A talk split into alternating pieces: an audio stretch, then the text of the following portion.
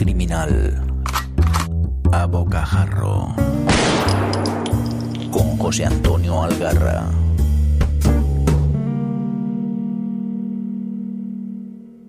¿Recordáis esas sesiones dobles en los cines de verano de vuestra infancia? Joder, yo nunca olvido esas tardes que me mandaba mi tía con mi bocata, iba con mi hermana, mi primo ahí bien fresquitos y disfrutando de la magia de las buenas historias. Eh, pues bien, antes del parón veraniego os traigo un doblete literario cinematográfico. Oye, para que comencéis las vacaciones con buen pie. Delfines de Plata es la última, bueno, de eso hablaremos luego, la última novela de Félix García Hernán que se acaba de publicar coincidiendo con el estreno de su adaptación a la gran pantalla. Yo soy Juchu y estoy encantado de que estéis en este rincón criminal en compañía de mi gran amigo Félix García Hernán. ¿Qué pasa, Félix? Un gustazo volver a tenerte por aquí. Hombre, Juchu, qué alegría estar otra vez contigo, contigo charlando. Ya sabes que nos unen tantas cosas que estar eh, hablando contigo siempre es un privilegio. Pues sí, sí, oye, si además lo hacemos delante del micro para que todos los amantes de la novela aprendan, aprendan un poco de, cómo funciona la vida de un escritor, sobre todo de un escritor tan peculiar como tú, mejor que mejor. Sí, sí, sí, muchas gracias. Bueno, pues es que ya es la tercera vez que, que estás en estos micrófonos, con lo cual voy a ahorrar a nuestros oyentes eh, largar tu biografía y los emplazo a que busquen en anteriores entrevistas criminales, ahí en Son Podcast, y lo que quieran saber de ti, pues ahí está y aparte lo que vaya saliendo ahora. Perfecto. Pero bueno, pero bueno, si algún despistado no sabe de ti, Félix, pues mira, yo te descubrí con Cava dos Fosas hace ya un tiempo, joder, y pensé, vaya primera, vaya primera novela de un escritor Nobel. Craso error mío, porque vamos a aclarar por la máxima esa de, de que los últimos sean los primeros, porque en tu, en tu caso tiene mucho sentido, ¿no? Porque esta novela es la tu última novela, pero no es la última novela que tú has escrito. Sí, voy a intentar explicar eh, lo más rápidamente posible en mi caso, que es bastante peculiar. Lo primero que tengo que decir es que absolutamente todas las, todas las novelas, las cinco, son autoconclusivas. O sea, hmm. eh, al igual, y para nada quiero compararme con el gran maestro, pero al igual que, que, las aventuras de Carballo, eh, se podían leer en cualquier orden, absolutamente en cualquiera. en el mío, en las aventuras de Javier Gallardo, se puede leer también en cualquier orden. Quizá lo único que cambia un poco es la evolución del personaje, pero tú que las has leído todas sabes que es mínimamente. Y entonces te comento, yo cuando me pongo a escribir, y me pongo a escribir con 60 años, ¿no? Después de una larga trayectoria en hoteles, que tengo tiempo para, para por fin ponerme en, el ordenador a escribir una historia que no tenía que ver nada con los hoteles. Era un tema de ópera y escribo la novela, eh, eh, la mando a editoriales pensando que tenía eh, un, premio Planeta en las manos y, es que ni me contestaban, ¿no? Y entonces decidí autopublicarla. la novela, bueno, tiene el problema que tiene la, autopublicación, que es un problema muy grande, que es la distribución. Entonces no sales de tu, de tu círculo. Pero como el hombre tropieza varias veces en la misma piedra y en el caso mío son innumerables, escribo la siguiente, que es de la que estamos hablando, del Fines de Plata, y la vuelvo a autopublicar. Aquí lo que sí tuve es la tremenda suerte que esa autopublicación llegó a las manos del cineasta y músico Javier Elorrieta, que la leyó y se enamoró de la novela y me dijo, tú y yo vamos a hacer una película con esta novela. Esto estoy hablando de hace ocho años. Pero bueno, la, novela se autopublica y vuelve a pasar lo mismo, que no sale de un círculo muy restringido de nuevo me vuelvo a equivocar y, publico eh, El Límite Oscuro, que le pasa lo mismo, tiene muy buenas críticas, a la gente le gusta, pero que no, no, sale de ahí. Y entonces es cuando digo, para, Félix, lo estás haciendo mal.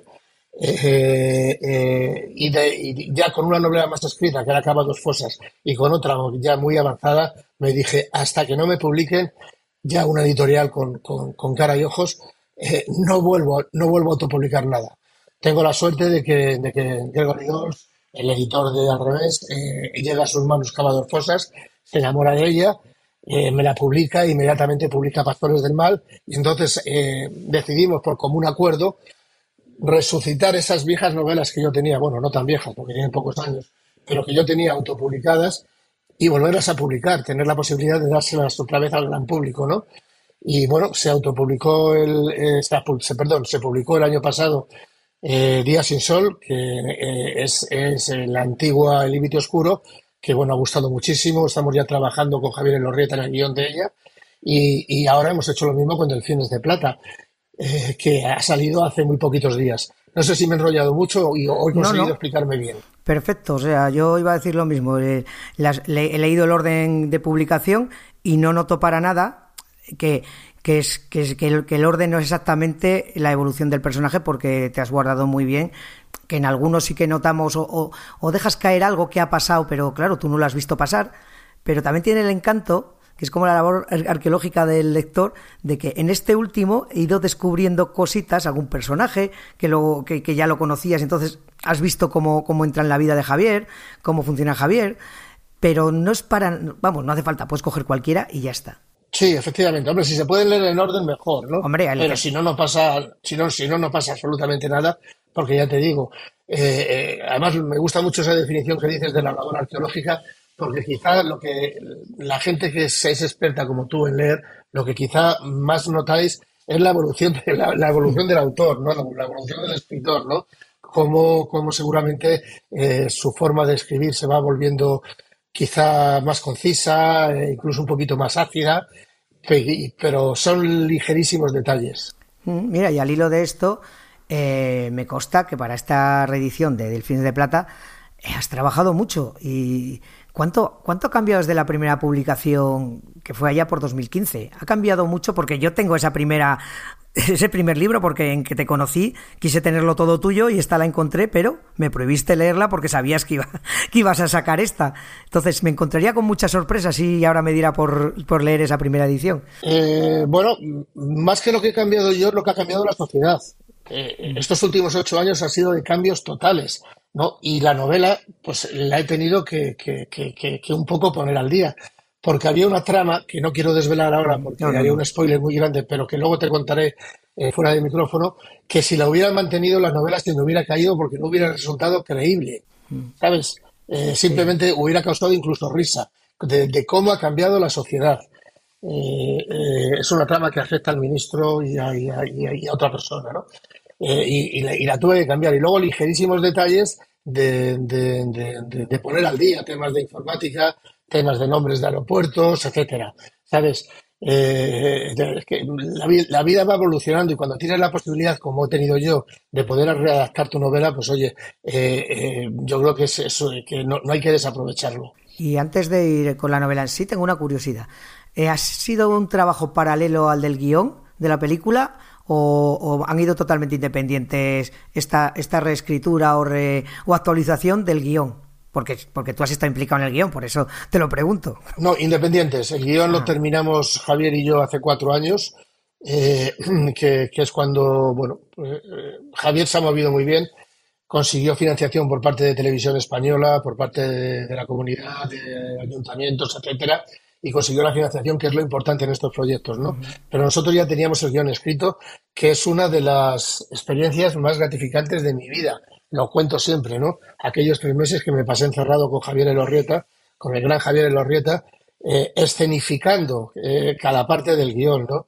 Y es todo lo que aprendí de él. Porque, bueno, eh, un, un, autor de, de novela puede escribir muy bien una novela, pero necesita la visión de un cineasta para poder escribir un guion, porque si no lo hará mal. Mm. El cineasta es el que te dice esta escena funciona o esta no.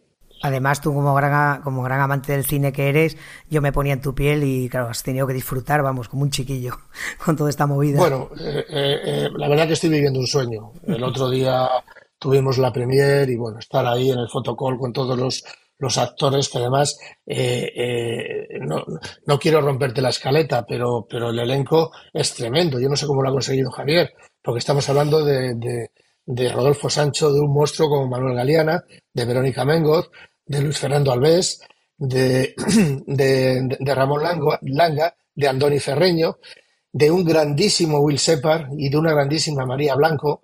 Eh, estamos hablando que trabaja Emilio Buale, que como sabes ha, sido, ha sido Goya. O sea, el elenco es un elenco coral, pero muy, muy importante, ¿no? Y el otro día estar con todos ellos fue un privilegio que me ha regalado la vida.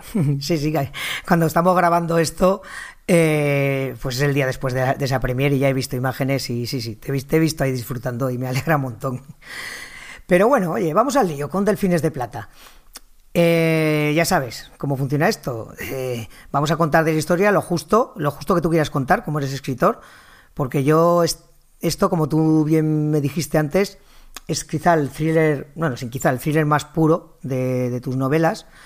Entonces, cuanto menos se sepa, eh, más vais a disfrutar. En mi opinión, Félix, en mi opinión, me lo he pasado muy bien. Es, es, puramente thriller. O sea, los que escuchan este rincón saben que toco todos los palos del género criminal, pero, pero quizá el thriller es el. No porque no me guste, sino porque yo llegué a la novela más negra a través del thriller, con lo cual hay tanto por leer que los thrillers, pues bueno, los, los dejo para lecturas más ocasionales. Pero bueno, evidentemente este es un thriller puro que le va a gustar tanto al lector de novela negra como al lector simplemente de, thriller. Es la más dinámica, en mi opinión, la más intensa y violenta, ojo, porque aquí el punto de sorpresa que me he llevado con Félix es que tiene momentos duros de narices. Yo, ¿Estás de acuerdo con que es la más, la más violenta, la más ágil, la más dinámica? Bueno, hay una escena que tú, que tú estoy seguro que recuerdas, que improvisé cuando está, según la estaba escribiendo y me costó dos noches sin dormir. No. Eh, Silvia, mi mujer, estaba asustada, ¿no? Porque estuve dos noches sin dormir de cómo me impactó la escena a mí que la estaba escribiendo, ¿no? Eh, lo que pasa es que yo creo que las escenas de violencia que hay en este caso son absolutamente necesarias, porque si no es muy complicado que el lector entre en la novela. ¿eh? Mm. Lo mismo que hay novelas mías como Pastores del Mal, en la que por el tema que era tan complicado eh, fui este, eh, muy, muy, muy, muy exquisito la forma de tratarla.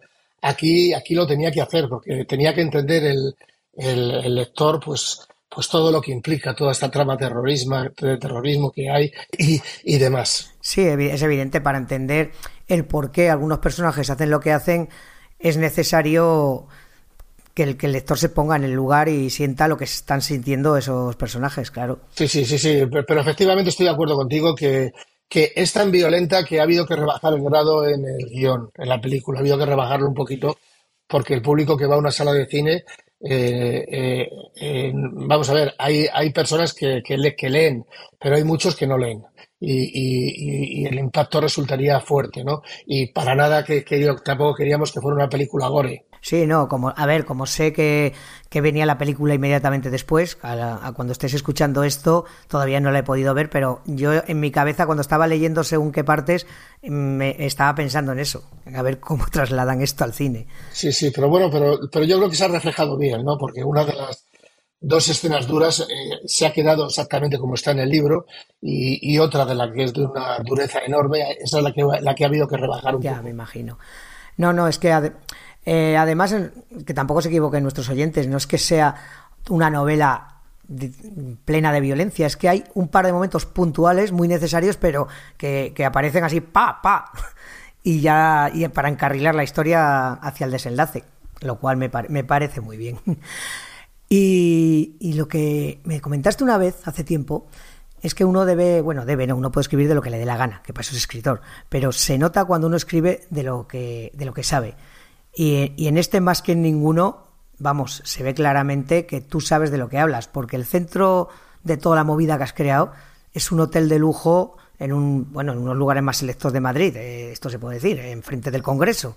Y me da que algo sabes del tema tal y como lo explicas con esa claridad, con esa sin enrollarte y que cualquier profano en la materia entras directamente en lo que es la vida de un hotel, en pocas páginas. Bueno, eh, te voy a confesar una cosa. Yo fui muy, fui muy renuente a escribir esta, esta, esta historia, ¿no? Vamos a ver, es la única novela que tengo de hoteles, no voy a escribir nada más de hoteles, pero había algo en el fondo de, de, mi corazón, ¿no? Que me decía, Félix, no puede ser que te hayas dedicado 50 años a una profesión y, y, y, una de tus novelas no, no, no, tenga que ver con ella, ¿no? Y de, ahí, y de ahí nace, de ahí nace Delfines de Plata. Delfines de Plata, en el fondo, es una historia de un hotel, de aquellos hoteles por los que, de aquellas historias por las que yo empecé a trabajar en hostelería, de, de, aquella, gran hotel de Vicky Baum, hotel de, Arthur Haley, o Torremolinos Gran Hotel, si para buscar algo más localista aquí, Ángel Palomino, que me entusiasmaron y que yo veía una vida maravillosa dentro de un hotel y decía, yo, tiene, yo tengo que participar en esa, en esa vida. Y yo tenía dos opciones, ¿no? O, ser millonario o trabajar eh, en un hotel. Y creo que la segunda era la más sencilla. Y efectivamente así fue. Porque lo que cuento en, en, Delfines de Plata, muchos, muchas de las tramas, el principio de esas tramas están basadas en hechos reales que, que pasaron en, en, hoteles que yo estaba dirigiendo. Me he tirado los últimos 35 años dirigiendo hoteles, ¿no? Entonces, cada día era eh, que entrabas en el hotel era eh, empezar una novela nueva o empezar una película nueva. Ten en cuenta que en un hotel es casi como una representación teatral. Hay un escenario, hay eh, un público que son los clientes, hay unos actores que son los que trabajan en, él, hay eh, uno, uno, un vestuario, que son los uniformes que, que, lleva el personal. O sea, tiene mucho que ver ¿eh? con, con, con, con, el cine o con el teatro. Sí, además el tipo de hotel que estás definiendo tú, aquí, porque yo generalmente he ido a pensiones y, a hotelitos que a lo mejor eh, los lleva una familia, pero claro, aquí estamos hablando de hoteles de lujo que con un montón de personal que, que es un, hacen un ecosistema eh, que, que, es muy complicado de dirigir. Claro, yo nunca me lo he planteado, porque tú vas a un hotel como cliente, eh, te registras, te vas a tu habitación, pero claro, las bambalinas son fascinantes y lo consigues contar de una manera fascinante, que me lo, te lo pasas bien. O sea, ¿qué hago yo leyendo una, una, una introducción sobre, sobre un hotel y, disfrutando? Me, pare, me parece que es, está muy, muy bien pergeñado eso. Sí, te, te, te, agradezco muchísimo que me digas esto, ¿no? Eh, da para mucho. El tema de los hoteles, por, por, supuesto, que da para mucho porque son, porque son muchísimas, o sea, son, son, son muchísimas historias, ¿no? Pero como te dije al principio, no, no, no, no, estaba en mi cabeza escribirlo. Una vez que me puse con ello, disfruté mucho, disfruté mucho porque ha sido, como te he comentado, el, donde ha sido mi vida, ¿no? Y como muy bien apuntabas hace unos segundos, eh, eh, dirigir eh, un hotel, y un hotel, por ejemplo, como el Urban, que es el último que, que estuve en la gestión directa, era complicado. Un hotel con, con 18 nacionalidades en el personal, imagínate, ¿eh? un hotel que, que, que no, no, cerraba las 24 horas, casi, ¿no? porque el, el, el, bar del hotel, el Glass Bar, estaba funcionando hasta las 4 de la mañana, la terraza lo mismo, y a las 6 de la mañana ya estaba, ya estaba los clientes arriba desayunando, ¿no? Y claro, raro era el día que yo me acostaba antes de las 12 de la noche y que no me levantaba antes de las 6. Además, claro, tal como estás diciendo, una cosa tan grande, hay mucha gente pululando. Y eso, eso es común, yo creo, casi todas tus novelas. Tus historias son muy corales, hay, hay muchos personajes, no te de, si demasiados o demasiados, pero hay muchos, pero, pero te las apañas para dotarlos a todos de una personalidad, con, unas pocas pinceladas a, hasta te diría que no, no, el más ínfimo, pero alguien que tiene simplemente un par de líneas, le, le, das un trasfondo y haces que sea importante, que no sea como en un videojuego estos un NPC, de estos que pasan por allí para, para morirse o para decir hola. Entonces, eso es algo común en todas tus novelas. Pues seguramente porque yo creo que todos llevamos una novela dentro, ¿no? Y entonces yo lo que hago es buscar la novela que lleva cada personaje y, y intentar explicarla, ¿no? Y, y, y, intento huir del maniqueísmo, aunque, aunque yo sé que es muy complicado esto, ¿no? Y a veces, a veces peco, pe, peco de caer en él, ¿no? Pero me gusta dotar a mis personajes de dudas, de complejidades, ¿no? De que, de que el lector además se, se, se empatice con, de alguna forma con los personajes, tanto sean buenos como, como malos. De hecho, yo del personaje que estoy más orgulloso que he creado era un malo malísimo, que era el Diego de, de de Fosas, no sé si lo recuerdas. Sí, hombre, cómo no. claro, no, es que eso también es muy importante, le da mucha autenticidad en general a tu obra y hablando aquí en particular de Delfines, eh, porque le da autenticidad, porque eh, esos personajes blancos o negros totalmente, pues bueno, pueden divertirte más o menos, pero los ves como algo ajeno a ti, pero todos conocemos nos conocemos a nosotros mismos y conocemos nuestro entorno y sabemos que nadie, o al menos casi nadie, es puramente bueno o puramente malo. Somos un mar de contradicciones y metemos la pata, la sacamos mil veces. Y tú eso lo reflejas muy bien y sin hacer, sin, sin enrollarte mucho, vamos, que lo haces en pam pam, que eso, eso también me sorprende, Félix, porque hacerlo tan fácil debe ser difícil, tienes que darle muchas vueltas para sacarlo. Bueno, eh, vamos a ver. Eh, creo que no sé si te lo he comentado hace un rato o te lo he comentado fuera de micrófono. Quizás seguramente es, debido a mi profesión, ¿no? A, la hostelería, que siempre he pensado en lo que quería el cliente, ¿no? Entonces cuando escribo, cuando escribo me pasa lo mismo, pero pensando en el lector, ¿no? Eh, he visto muchísimo cine, siempre me ha molestado cuando una escena era demasiado larga innecesariamente y con las novelas me ha pasado lo mismo, ¿no?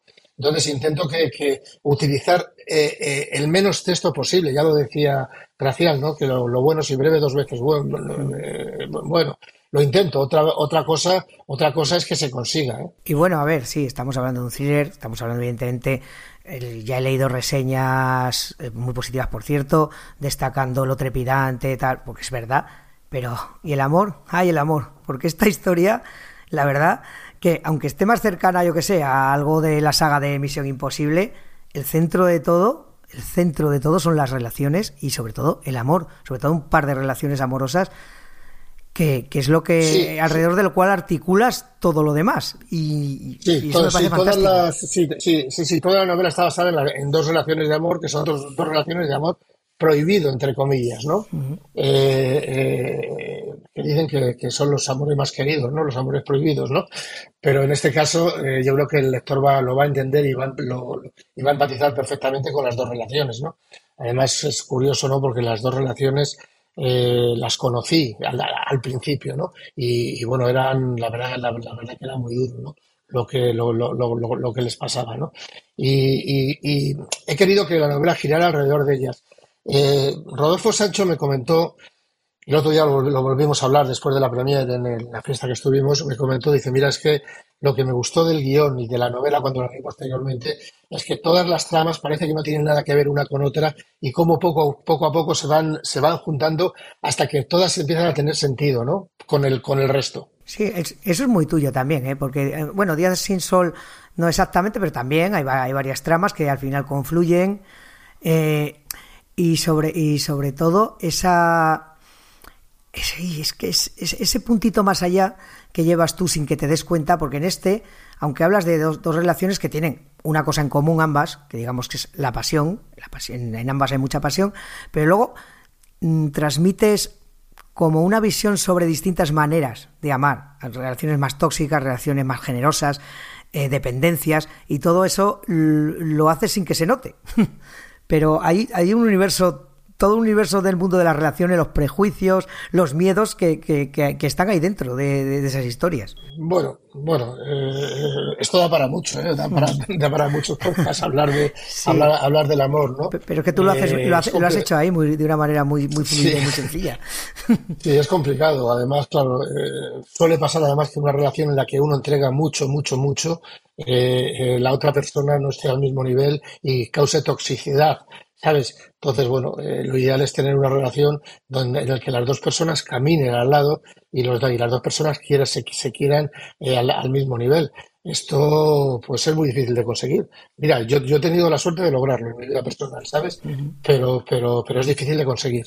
Y difícil de conseguir es que una, eh, unas historias tan fuertes, tan, digamos, personales, fluyan en paralelo o casi confluyendo con una trama criminal que, te pone de los nervios porque tu novela tiene, tiene varias partes, como hemos dicho, hay una presentación de personajes inevitable para que los conozcamos, son varios, muy interesantes, porque tenemos al director del hotel, que yo, claro, eh, tengo la pega de conocerte, con lo cual yo estaba viendo a Salvador, que se llama, y yo te estaba viendo por ahí pululando, que me imagino que es, es inevitable, pero luego tienes un personaje que me pareció maravilloso, que igual tiene algo que ver no por su manera de ser, sino por su oficio con contigo, que es, Ramón, el Botones, no sé si se llaman así, los Botones, porque tú también has sido Botones. Y luego todo el, perso y, luego el personaje de Amelia. Es que toda esa primera parte es que no, nos, en, un, en pocas páginas, tampoco son muchas, un primer tercio, ya nos has presentado ese, ese mundo y están las historias de amor y está todo ahí. Y de pronto ya pasamos al tema criminal, no sé cómo, la verdad que no sé, de pronto me veo inmerso en una historia que me tiene absorbido y que, y que estoy viendo a ver qué pasa con estas parejas, pero a ver qué pasa con estos tipos, a ver qué pasa con esta acción, eh, y es frenético hasta el final. Sí, sobre todo cómo, cómo todos quedan involucrados sin querer en una, en una trama en la que a ellos no, no tenía por qué afectarles. Porque como dice uno de los personajes de la novela, dice, ¿por qué me está pasando esto a mí si yo no he hecho nada? Si, yo, si, si yo estoy en Europa, si estoy en un paraíso, si, si, ¿por qué me tiene que, tiene que volver el pasado en mi contra cuando yo no he hecho nada ni antes ni después? ¿no? Entonces, eh, claro, a todos les está, les está involucrando. Eh, junto con la curiosidad de Ramón, el Botones, eh, bueno, que es un personaje muy, muy, muy, muy, muy curioso en la novela. De hecho, bueno, tú sabes que el peso que tiene, que tiene al final, ¿no? Y, bueno, Ramón en el fondo me cae bien. Aunque en mi vida personal tuve, me tuvo que pasar algo con alguien que muy parecido a lo que pasó con Ramón y sufrí mucho en su momento. Y es que, pues, eh, como otros personajes, Ramón, hay muchos Ramones en el mundo, pasando por, por cosas que, que, pasa o haciendo cosas que hace, que hace Ramón. Es que esa es, otro, es, es otra historia de, de, tus novelas, que en un momento dado, hombre, no todos hemos sido algo de todos los personajes, porque personajes que telita, pero sí que nos podemos reconocer a veces en actitudes o cosas de, de, todos los personajes que van pululando por allí, ¿verdad? Eso está muy bien. Sí, sí, está muy bien. Al final, que, yo creo que lo, y, creo que lo he conseguido, es que el, vosotros los lectores eh, estéis sentados en el hall del hotel, mm. eh, como, como, hacía yo en mi época de director, mirando lo que pasa, ¿no? En vez de estar en vuestra casa leyendo. En el fondo, yo creo, y es lo que yo, es lo que yo, como comentaba, quería lograr, es que estuvierais eh, eh, involucrados en el hotel, ¿no? Que fueseis parte, parte del, del, decorado, del escenario. Sí, es que además, curiosamente, hace poquito yo estuve en Madrid en la Feria del Libro y, bueno, y tuve ocasión de pasear y pasear justo por, por, donde está el Congreso, tal, y yo estaba ahí, estaba viendo cuando tú dices fulano se asoma a un balcón para hacer tal, yo estaba en ese balcón y estaba viendo lo que veía y, y, eso también es una parte muy interesante y estoy deseando verlo en la película, evidentemente, que supongo que estará rodada en, en los mismos sitios. Bueno, ya sabes que los rodajes al final hay que, hay que rodar donde se pueda, pero el fondo de la historia no cambia absolutamente para nada con lo cual pues yo tampoco me preocupo me preocupo mucho está rodado en un hotel de lujo ¿eh? la, la, la película uh y bueno, ahora que ya con la película, así un poco para ir, porque de la, novel, de la novela es que voy contando cosas y vas contando cosas, pero como he dicho, prefiero que la trama principal que la vayan descubriendo porque, porque la, va, la van a disfrutar. El cine. El proceso, el proceso de, del cine, de verdad, yo sé que tú eres un gran cinefilo, pero es que yo también se me ha hecho eterno, porque desde que me comentaste la primera vez que hablé contigo, que hará pues igual tres años, lo del proyecto este, hasta ahora, fíjate, se ha pasado tiempo, tú. Pues mira, pues ocho años. desde aquella charla de café en el, en el Gym Room aquí en Madrid, en aquella academia, cuando, un periodista nos, nos, presenta a Javier Elorrieta a mí, Javier Elorrieta se lleva la novela y la lee, que eso es lo más complicado que, y el principal problema que tiene un, un autor, que te lean, ¿no? Y la lee. Y entonces me llama, me dice, Félix, esta novela me ha gustado muchísimo y vamos a hacer una película de esta novela. Yo estaba alucinando. Y, hubiera alucinado más si en aquel entonces yo hubiera sabido en los, en los tiempos en los que se mueve la cinematografía. Entonces, eh, mientras consigues financiación, mientras te pones, mientras eh, eh, decides rodar, mientras luego montas y demás, al final eh, nos hemos ido ocho años. Hombre, esperemos que tanto Días sin Sol como Pastores del Mal con los que estamos trabajando se tarde, tarde mucho menos, porque si no es que ni me va a dar tiempo a mí ya, ¿sabes? Pero, pero los tiempos son, son tremendos. Ha habido muchos momentos también de, de, hastío, de desesperación, de decir, mira, ya no, no voy a, eh, esto no va a tirar para adelante, pero al final Javier se le ha propuesto y Javier, por las, por las críticas que estoy leyendo ahora, que están empezando a aflorar ya, ha hecho, ha hecho una buena película, ¿eh? yo, yo, yo, la he visto cinco veces. Lo que pasa es que la opinión mía vale para poco, ¿no? Porque está muy desvirtuada, ¿no? Pues está muy contaminada, ¿no? Bueno, vale para poco o no, porque y yo sé que, que, eso, que eres un amante del cine y te considero una persona sincera, entonces si me, me, dices que es una peli correcta, pues es una peli correcta. Hay mucha gente con reconocidos escritores o hay otros escritores que simplemente venden los derechos de la peli, se desvinculan totalmente y a veces se encuentran con lo que se encuentran. En este caso me consta que no es así, que tú has participado muy No, no, no, no, no, no, no. Además es una de las condiciones, pues, eh, sine qua non cuando, cuando, cuando, vendo, cuando vendo los derechos de alguna de mis novelas. Es más, eh, el único error que cometí fue eh, ceder los derechos de Cava dos Fosas y, y, no voy a decir el nombre del, del, del director al que, al, que se lo, al que se lo pasaron para que hicieran el guion. Me dijeron que yo no podía participar en el guion eh, eh, quizá por eso ahora ya, ya, no cedo los derechos si no participo en el guion. Y el proyecto no se ha llevado a cabo pues porque el director cogió un thriller frenético, como conoces tú y como conoce mucha gente que es Cavador Fosas, y lo convirtió en un tratado psicológico y político. Mm. Y cuando les llegó, cuando les llegó a, a las mesas de los que pagan en A3 Media dijeron que no, que el proyecto así no les gustaba y que por ahora lo iban a dejar.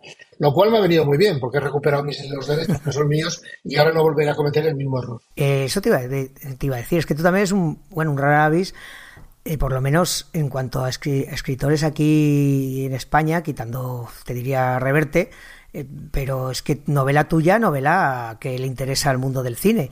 A mí, a mí como lector no me extraña, porque es verdad que tienes un estilo, siempre lo digo, muy cinematográfico en cuanto que es muy visual y como dices tú, piensas mucho en el lector y en que lo pasemos bien. Cuentas las historias que cuentas, porque siempre tiene, todas tus novelas tienen un pozo de crítica social, pero, pero eso, que no es muy frecuente que uno llegue pim pam pum, pim pam pum, y sobre todo en tu caso porque, joder, he dicho Reverte, lo voy a volver a decir, Reverte es un tío que solo con su nombre pues ya vende, ¿no? Eh, tú pues te conocemos mucho lo que nos gusta leer, pero no es lo mismo. Entonces algo tienes que tener, algo tienes que tener para, para que tengas Bueno, bueno eh, vamos a ver. A pesar de que una de las máximas de Javier Gallardo, y tú la conoces perfectamente, es que la definición de suerte es cuidado minucioso de todos los detalles, la verdad es que la suerte es importantísima en todo en la vida, pero en todo, en todo. O sea, no es lo mismo nacer eh, eh, en, una, en un arrabal de, de Haití que nacer en, un barrio de Estocolmo. No es lo mismo eh, nacer guapo que nacer feo, nacer inteligente y nacer y nacer tonto. Y, y, sobre todo hay una diferencia que para mí es la más enorme. No es lo mismo nacer siendo optimista que nacer siendo pesimista, ¿no? Pero bueno, a pesar de todo esto, de lo de, de, lo que te estaba comentando acerca de la definición de, de suerte, yo soy consciente que en mi caso eh, eh, tuve muchísima fortuna de que la primera novela, o sea, que El Cine de Plata, cayera a las manos de Javier y ahí empezara a dispararse todo, ¿no? Porque ya una vez que has colocado una, es más sencillo empezar a colocar las otras. Bien, es verdad, eh, y, y, no quiero ruborizarme con ello, que todas tienen un ritmo cinematográfico que está hecho a propósito. Entonces, claro, el guion ya está prácticamente hecho. Simplemente lo que hay que hacer es empezar a reducir y a cortar y a, y a escenificar, ¿no? Y a, hacer, y hacer diálogos. Entonces, prácticamente el guion de todas las novelas está prácticamente ya hecho. Sí, sí, no, no, claro. Supongo que eso facilita mucho de cara a que alguien la lea y sobre todo un director y, o un guionista y diga, bueno, pues esto, esto va, esto va para adelante, lo estoy viendo. Y me imagino que aquí sí que te deseo mucha suerte y cruzo los dedos, que si esta peli va razonablemente bien, irá mucho más fluido el resto. Sí, eso, eso esperamos, ¿eh? Eso esperamos. De hecho, Rodolfo ha dicho que quiere hacer todas. Hombre. Rodolfo se ha enamorado del personaje y ha dicho que quiere hacer todas. ¿Sabes? Eh, eh, lo cual, bueno, pues ya, ya en principio también es una, una garantía y una, y una seguridad. Rodolfo está magnífico, ¿eh? eh pues yo, tenía lo veo, ¿eh? Miedo. Yo lo veo, ¿eh? Yo, pues yo tenía muchísimo miedo porque Rodolfo es más joven que Javier, más joven que Javier Gallardo, pero Rodolfo le ha dado al punto ese de estoicismo y de relatividad que tiene Javier Gallardo, eh, todo lo contrario a lo que soy yo, ¿sabes? Eh, eh, es, un, es un hombre sin grandes amores y sin grandes odios y sobre todo muy profesional y muy fiel a sus ideas, ¿sabes? Y es un, y un tipo muy intuitivo y, y muy ecuánime. Y, sí. Yo, vamos, a mí es un personaje que me encanta y mira, con esto me das pie al, al, al que tenía anotado como casi para finalizar. Javier Gallardo una serie, yo soy muy fan también de las series criminales, de, autores, de personajes. Yo sé que tú ya prácticamente lo que estás publicando ahora, lo que hemos leído, cuando lo has sacado a la luz ya prácticamente lo tenías escrito. Entonces tenemos una serie, un personaje potente que a los lectores nos está gustando mucho, que puede dar mucho juego, pero llevas en tu cabeza, si me lo puedes decir, seguir la serie Gallardo, piensas decir, me, he cansado y me voy por otro lado? No, no, no, no te lo puedo decir eh, y sobre todo con la confianza que nos tenemos tú y yo. Estoy escribiendo la que seguramente sea la última novela de Javier Gallardo. ¿Sabes? Eh, eh, vamos a ver. Tú que eres un gran aficionado a las series de televisión, sabes que a partir de la cuarta o quinta temporada o, es, o son casos excepcionales o empiezan a bajar las series porque ya te aburre lo mismo. Y yo no puedo estar contando siempre las mismas historias de Javier Gallardo, de lo mal que se siente cuando tiene que traspasar la ley, de tal y de cual, ¿no? Entonces lo que estoy escribiendo, que seguramente es la, la novela más ambiciosa mía, eh, por eso quizá va a tardar un poquito más, pero, pero ya es un Javier Gallardo muy crepuscular y, posiblemente le tenga que pasar la alternativa a, a mi querido Raúl, ¿no? Y, ahí terminamos con Javier Gallardo, ¿sabes? Eh, eh, todo tiene un principio y un fin. Es que además, eh, ayer leía un artículo muy interesante en Hot Down, bueno, una entrevista a Valentina Alferg, que es, era la colaboradora hasta los últimos días de, de Camilleri. Y hay una cosa que, Sí. que- que- que me ha venido muy bien sabiendo que iba a hablar hoy contigo, porque dice que estuvo en una, una charla o conversación que tu- tuvieron Jean-Claude Guissot, eh, Camilleri, y no me acuerdo quién era el tercero en Discord. Ah, y, coño, y Vázquez Montalbán. Y, y- Camilleri, que era es el que ha sobrevivi- sobrevivió a los otros dos, decía que él no quería que le pasara como a sus amigos, que, que su personaje les sobreviviera. O sea, quería matar a Montalbano antes de, antes de morir él. Entonces me ha venido muy bien por lo que dices tú, que en el fondo yo creo que un autor, ninguna, ningún personaje debería sobrevivirte. Entonces mátalo tú, mata tú, mata tú a Javier, o no lo mates, o mátalo literariamente Sí. antes, antes, antes de, que, de que acabe contigo. Me parece una buena opción. Sí, no, porque además puede pasar, puede pasar eso, ¿eh? que el personaje te coma, ¿eh? Cuidado, Sí, ¿eh? sí, sí. Y que ya hagas las, las novelas en función a tu personaje, en vez de hacerlas en función a lo que tú piensas y a lo que tú, a lo que tú sientes, ¿no? Y eso es un peligro, ¿eh? Que está, que está pasando con, que ha pasado con personajes buenísimos, ¿no? Que ha llegado un momento en que el lector ya dice, uff, es otra vez, otra vez lo mismo. Hombre, ahí- Y voy a intentar no caer en ello, ¿eh? Hay, voy a intentar no hay- caer en hay ello. escritores, mira, te voy a decir una de mis favoritas, de hecho los sigo comprando todos, y reconozco, y tienen, tiene un rincón criminal, y reconozco que los sigo comprando porque soy un enfermo y un completista, pero debo llevar cinco sin leer y que tampoco me llaman, que es mi queridísima Dona León con Brunetti. Ya. Ya es que son tantos y, y- y sé que algún día, algún día, cuando me jubile y tenga mucho tiempo, lo retomaré porque siguen pareciéndome bien, pero lo que dices tú es que al final ya es, ya buscas también que las historias te lleven a otros sitios, ¿no? Un poco que tener algún punto de sorpresa en algún momento, no sé, que te aporten algo más. No, es que, es que cuidado, es que es, eh, el filo de la, navaja, de la navaja es muy estrecho, ¿eh? Es que el lector se puede cansar, ¿eh? O sea, el de ser un personaje admirado, Javier Gallardo puede pasar a, a convertirse en el, en el, en el eh, familiar pesado que ya está otra vez aquí en Nochebuena contándonos sus, sus batallitas. Y no, voy, y, y no voy a caer en ello, ¿eh? En esa faja de libro no vuelve Félix García con un nuevo Gallardo, el 23 de la serie. Ah, no, no, no, no, no. no queremos eso. No, no, no, no, no, no, no, no, no, no, va a pasar, te lo aseguro, te lo, te lo aseguro. Porque una de las, de las ventajas que, que la suerte que tengo, ¿no? Es que yo estoy de vuelta ya, ¿sabes? Eh, yo tengo 67 años y, y a mí ni me sobra, pero ni me falta, me, me, me explico. Y me puedo permitir te- eh, eh, obrar un poco según los, según el sentimiento mío de ánimo. ¿No? O sea, estoy en una editorial eh, eh, que está muy especializada en novela negra y estoy con ellos encantado de la vida. O sea, ni me planteo cambiar, ¿no? Porque para mí estar en un sitio a gusto es lo más importante que hay, ¿no? Y para mí coger el teléfono y poder llamar a Goria, mi editor, es, es, es un auténtico privilegio. Y sé que en otras editoriales grandes eso no pasa. Además, como te digo, no nos fastidies a los completistas, que a mí me gusta tener los lomos ahí todos en orden, con mis alreveses, mis sajalines por otro Sí. lado. No, te va- te va- me vas a, a descoyuntar la estantería, Qué Félix. bueno, qué, qué bueno, qué bueno. Así será. Pues oye, mira, vamos, para tampoco vamos a aburrir a nuestros escuchantes que ya tienen bastante. Ya les he dejado, yo creo, pero para este verano, pero hombre, tu libro y, y la peli, eso en una semana de vacaciones se lo pulen. Entonces voy a dejar que seas tú.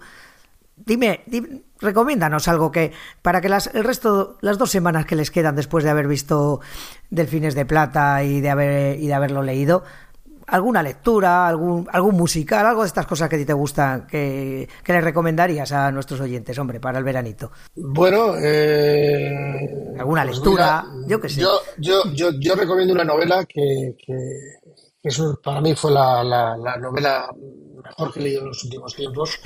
Me río, que me es, río. eh, ya, sé, ya sé, cuál- ya sé que te ríes porque te, lo, te, lo, he- te lo he dicho Porque la tengo ¿no? comprada y todavía la tengo en la pila de pendientes. que es que es el último Budari de. Nacarino, eh, que narra narra eh, una etapa crepuscular, pero con un con un con un discurso fantástico, es de lo de lo mejorcito que de lo mejorcito que he leído. Eh, recomiendo a mi amigo y maestro Paco Gómez Escribano, Hombre, ¿sabes? Con muchísima, con muchísima fuerza. Eh, su último trabajo, Narcopiso, Narcopiso es, es ge- genial, genial. Y, y en cuanto, en cuanto a cine, bueno, últimamente estamos un poquito de- de- de capa, de capa caída, ¿no? Vamos a ver qué tal es Oppenheimer, qué tal, qué tal resulta, que creo que la vas a ver tú dentro, Nada, dentro eh, de, este dentro, fin de dentro de muy poco. en el fin de semana del sí estoy disfrutando, lo que sí estoy disfrutando es con series de televisión, ¿eh? A mí 1883 me ha fascinado Sí. en Sky Showtime, me, me ha parecido, me ha parecido maravillosa, simplemente maravillosa. recomiendo fervientemente la última temporada de la, de la maravillosa señora Maisel. Es algo que, que, te llega, que te llega al corazón. Ya no son solamente sonrisas, son ahora, ahora ya son también lágrimas. Y, bueno, yo creo que con esto ya tiene suficiente para pasar este mes de agosto que nos espera. De hecho, alguna de estas me, las anoto yo también. Y respecto a, nuestro amigo Paco que has dicho, estoy deseando a ver otra feliz coincidencia literaria y que en la capital podamos hacer aquí una mesa camilla los tres, porque Hombre, me encantaría. seguro que lo pasamos porque hace muy poco Yo con Paco y contigo al fin del mundo. con Paco y contigo al fin del mundo. Estuvimos ahí en Canilleja, en su bodega, y ahí vamos, la íbamos a, gozar. A gozar, sí, sí, así es. Qué bien, ¿eh? qué bonito que todas estas cosas. Es una de las cosas que más aprecio de mi nueva de mi nuevo estatus, ¿no? El conocer a gente tan interesante como tú, y no te estoy viendo la pelota, te lo estoy viendo de verdad, que, con el que puedes chatear por la noche y decir, oye, mira lo que estoy viendo, qué interesante y qué tal, ¿no? Y, otras personas que, bueno, me están resultando fascinante. El poder acudir a las Semanas Negras como estoy acudiendo es un pozo de sabiduría, ¿sabes? Es, es muy, muy, muy, muy, muy divertido y muy aleccionador. Además, Félix, que aunque aquí nos vaya lo criminal, aquí hemos venido a disfrutar. Nos gusta, nos gusta. Efectivamente, estamos, no, no, estamos en, estamos en esta vida para disfrutar, porque me temo que dentro de 30 años ni tú ni yo vamos a estar aquí. ¿eh? No, no, ni, ni de coña. Por eso hay que aprovechar cada momento. Y nada, eso, que muchísimas gracias, Félix, que deseando compartir una comida, una caña contigo y, y esperando tu siguiente novela para, para poder charlar. pues espero que no tarde mucho, espero que no tarde mucho porque además hay una historia magnífica que está muy mal que lo diga yo, acerca del secuestro de una prima donna en el Teatro Real, que está por ahí y que habrá que desempolvar. Eh, pues nada, vas a ser eh, más prolífico que Stephen King a este paso. A este paso. Gracias. Eh, pues, pues nada, feliz. Un saludo y, y, a vosotros, oye, muchísimas gracias por estar aquí una vez más. Que tengáis buenas vacaciones. Ya sé que esto es un podcast, igual lo escuchas en septiembre y dices, ¿qué están diciendo todos chalaos? Pero bueno, si nos escucháis ahora, gracias por estar aquí, disfrutad del verano. Gracias a ti, señor Mirindo, por tu trabajo editando esto. Yo espero que haya salido bien, porque nos ha costado un ratico de sufrimiento que yo, yo creía que esto no salía, pero bueno, parece ser que sí que va a salir. Y ya sabéis, nos podéis escuchar, pues donde siempre, en sons.red barra el rincón criminal, en Spotify, en Evox, en donde sea. Y a mí, pues en el bar de abajo, a la hora que queráis. Un abrazo y hasta la próxima. Hasta aquí esta edición de El Rincón Criminal, un podcast alojado en Sons, red de podcast. Encuentra mucha más información de este episodio en nuestra página web, sons.red barra Rincón Criminal. Y descubre muchos más podcasts en sons.red.